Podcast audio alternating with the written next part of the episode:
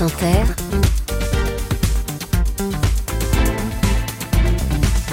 le 7-10. Et Léa, ce matin, vous recevez une comédienne. Bonjour Audrey Tautou.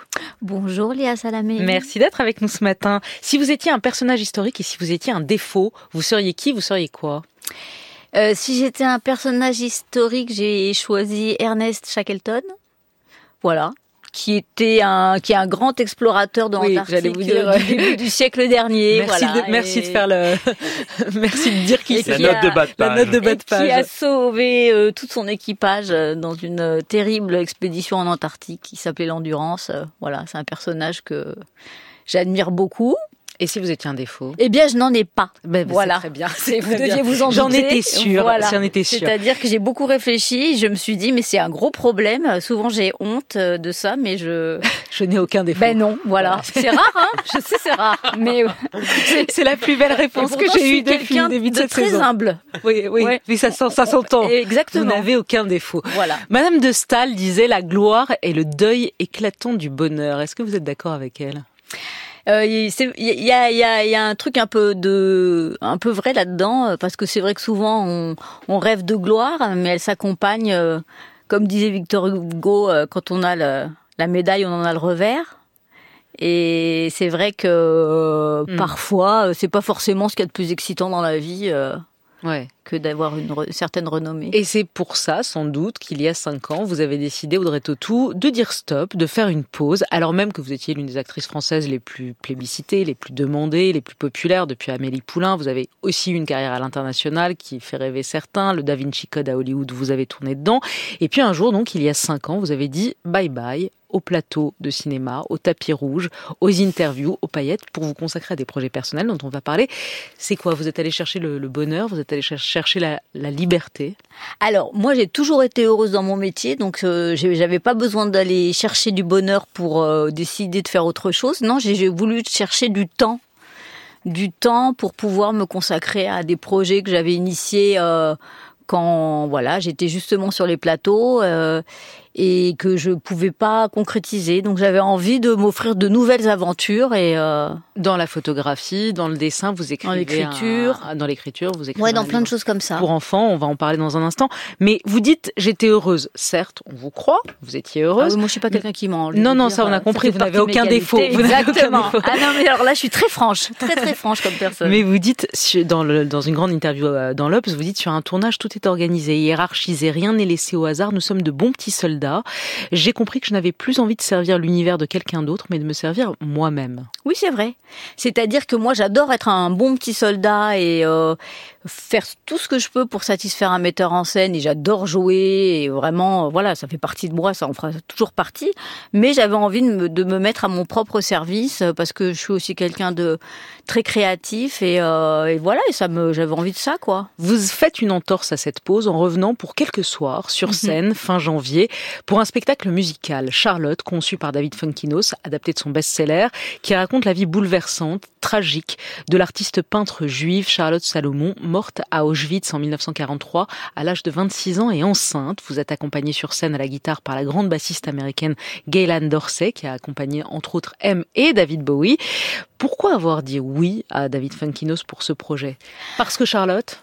Parce que Charlotte, parce que ce texte magnifique, parce que euh, Dorsey, euh, qui est une musicienne exceptionnelle, parce que la scène musicale, euh, qui est aussi un lieu hum, absolument sublime, euh, parce que c'était un projet totalement inédit. J'avais envie de participer à, une œuvre qui allait, dont j'avais aucune idée de ce qu'elle pourrait ressembler.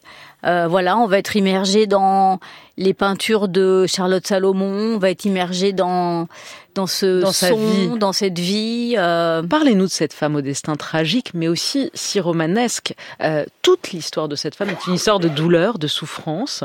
Euh, D'abord par l'histoire de sa famille, qui, qui n'est qu'une longue succession de suicides. C'est-à-dire le spectacle commence par ces mots.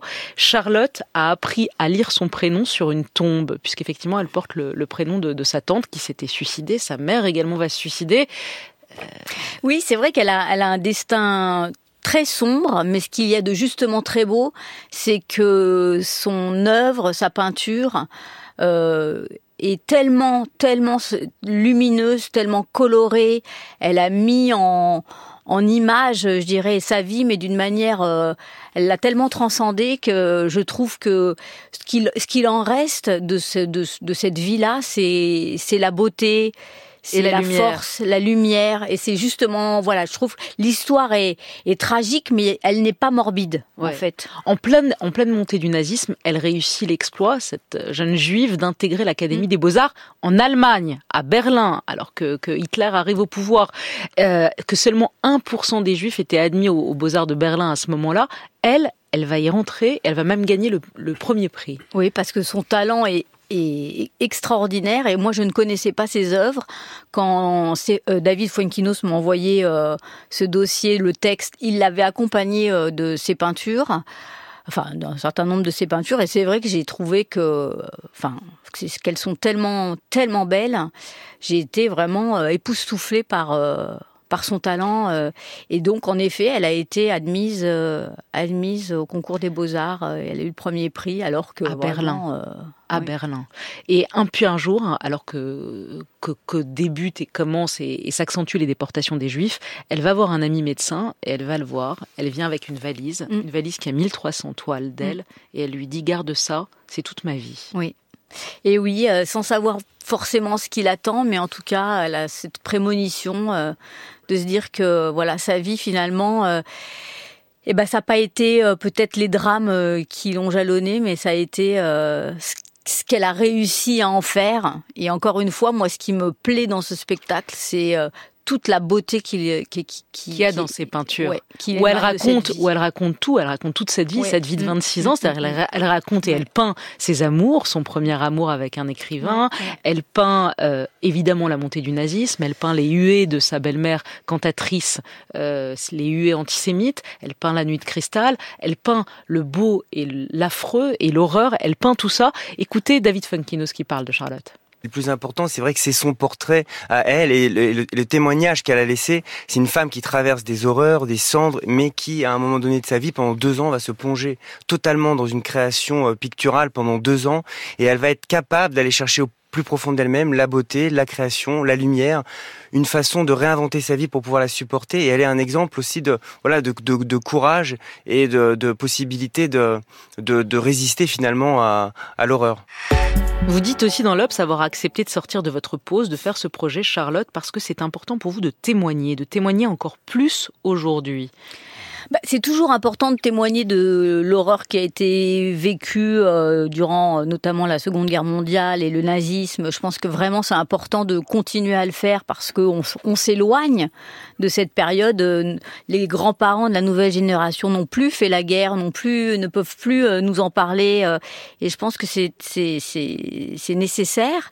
Et c'est vrai que voilà, je, je, je m'attendais pas à ce qu'on vive. Ou en tout cas qu'on assiste à ces événements-là. Et c'est vrai que encore plus aujourd'hui, euh, on se dit Avec que- la montée de l'antisémitisme en France. Exactement, en France et puis et puis partout dans, le monde. oui, hein. oui. C'est-à-dire que vraiment, on... c'est difficile de se dire qu'on n'apprend pas forcément de, de ses erreurs, des erreurs du passé, et qu'il faut constamment euh, continuer d'instruire, d'éduquer, de faire connaître euh, l'histoire pour essayer euh, justement que nos esprits s'élèvent et ne retombent pas dans dans, dans leur pire euh, Travers. travers. Hmm. Mm. C'est aussi pour ça que vous avez décidé donc d'accepter ce projet Oui, parce que je trouvais qu'il était utile. Mais encore une fois, c'est voilà, moi ce que ce qui me plaît dans ce projet, c'est de me dire qu'on va être immergé dans les couleurs de Charlotte, dans la beauté de son œuvre, qu'on va être euh, voilà, c'est il y a quelque chose de tellement lumineux de tellement lumineux et je trouve que c'est ce qui reste et ce qu'il y a de fort dans son histoire, c'est de se dire elle a vécu l'horreur et pourtant ce qu'on en garde, c'est sa beauté. Ouais.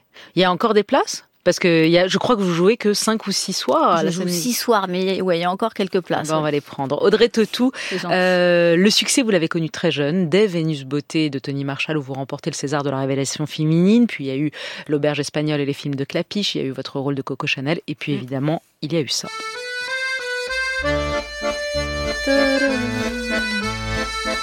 Le fabuleux destin d'Amélie Poulain, déflagration dans votre existence, 35 millions de spectateurs dans le monde, 8 millions en France et c'est rare, très rare pour un film français, 6 millions aux États-Unis.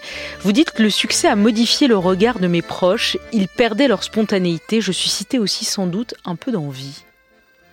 euh, bah, c'est un petit peu le regard de tout le monde hein, qui a changé. Ceux qui me connaissaient pas ont, on, commencé à en avoir un sur moi. Et puis c'est vrai que le regard de certaines personnes de mon entourage, mais parce qu'aussi euh, je prends une place dans leur vie que j'avais pas avant, euh, parce que euh, voilà. Et ça, ça vous étouffe un peu ce regard qui change? C'est pas c'est pas un sentiment d'étouffement, mais c'est presque c'est Enfin, en tout cas, c'est un sentiment un peu d'inconfort, c'est-à-dire que on n'a pas forcément la sensation de changer soi-même et on se dit mais pourquoi d'un seul coup euh, il y a quelque chose qui change dans le regard des autres? Donc c'est vrai qu'au début, enfin quand quand Amélie a, surgi, euh, le changement a été tellement rapide et tellement important que ça a été un peu compliqué pour moi à gérer. Édouard Baird, dites-vous, qui a tourné avec vous, c'est une des rares personnes que la panoplie du métier, la notoriété, le confort n'intéresse pas. Elle n'est pas là qu'entre moteur et action. Euh, c'est vrai, c'est vrai que c'est pas les c'est pas euh, la gloire, c'est pas les avantages de la célébrité, si on peut parler d'avantages, mais en tout cas ces petites attentions. Voilà, c'est pas ça moi qui m'intéresse, ça c'est sûr. Il n'y a pas des fois ces cinq dernières années vous avez regretté, vous avez vu un film avec euh, Marion Cotillard, Virginie Efira, vous avez dit oh j'aurais bien fait ce rôle. Ah non pas du tout. Non non non non, moi j'ai pas du tout. D'abord j'ai pas de regret parce que je trouve que c'est un sentiment qui est complètement stérile. Donc euh, ça, je n'ai aucun regret. Et en même temps, vous dites je n'ai aucune ambition. Donc comme ça, c'est. Bah j'ai aucune si, bah j'ai l'ambition en tout cas d'avoir une vie, de, de, de, me construire une vie qui me ressemble. Voilà. D'ailleurs, c'est lié au fait d'avoir un, enfant, votre décision d'avoir. Non, non. Ça, j'ai non, ah, j'ai ah non non, c'est vraiment mon désir de de me de m'offrir du temps pour euh, mener à bien mes, les projets créatifs que j'avais en moi.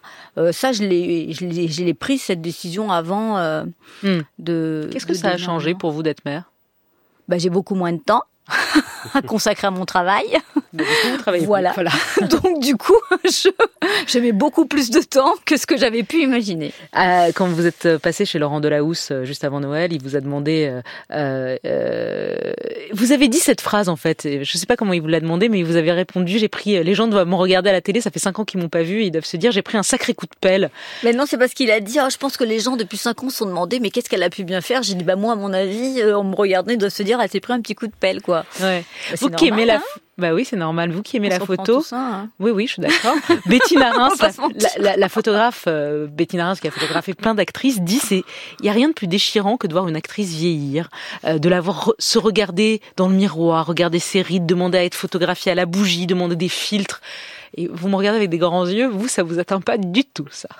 Ah non, pas du tout. Bien sûr que j'écris pas youpi euh, quand j'ai une, une, nouvelle ride ou un truc comme ça, mais euh, mais non, moi je trouve ça beau de.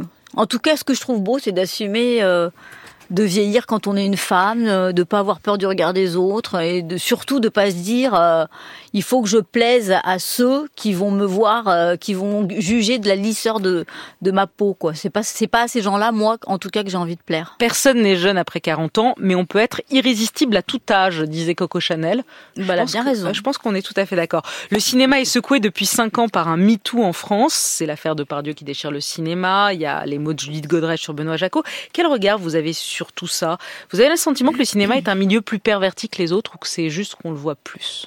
Écoutez, moi je connais pas euh, tous les autres milieux euh, du monde, mais j'ai pas l'impression que la grossièreté ou les euh, crimes sexuels se passent particulièrement dans le milieu du cinéma. On en parle davantage parce que c'est vrai que justement la célébrité, ça attire et ça fait parler. Mais je lisais justement dernièrement des chiffres comme ça et qu'il y avait par exemple 160 000 enfants par an qui étaient victimes d'inceste.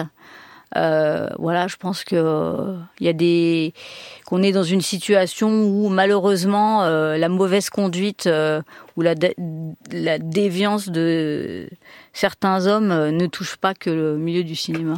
Pour terminer les impromptus, Audrey tout très rapidement, vous vous répondez sans réfléchir. Catherine Deneuve ou Romy Schneider?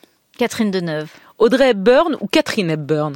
Audrey Hepburn. Alain Chabat ou Edouard Baird? Je ne peux pas. Jamais je vous répondrai à ça. Alcool, drogue, sexe, quels sont vos vices? Euh... C'est un vice le sexe? Instagram ou Twitter? Ah, Ni l'un ni l'autre. Dans Amélie Poulain, il y a cette fameuse scène des Amélie aime, Amélie n'aime pas. Alors on y va. Le sport. Ah. Je n'en fais pas, mais j'aime regarder. Je supporte à fond. bah, vous allez regarder les JO. Drag Race. Je sais pas ce que c'est. D'accord. Anatomie d'une chute. Non plus. Paris. Au moyen. M moyen. Doucement. New York. J'aime beaucoup. Gabriel Attal. Euh, Gabriel Attal. Ah, vous savez pas qui c'est euh, Si, si, je sais qui c'est. Parce que je veux dire, comment vous voulez que je vous dise si je l'aime ou si je l'aime pas euh, Et Dieu dans rien, tout moi. ça, Audrey. Je vous souhaite bonne chance en tout cas. Ouais. Et Dieu dans tout ça. Ça dépend aussi. Ça dépend des jours.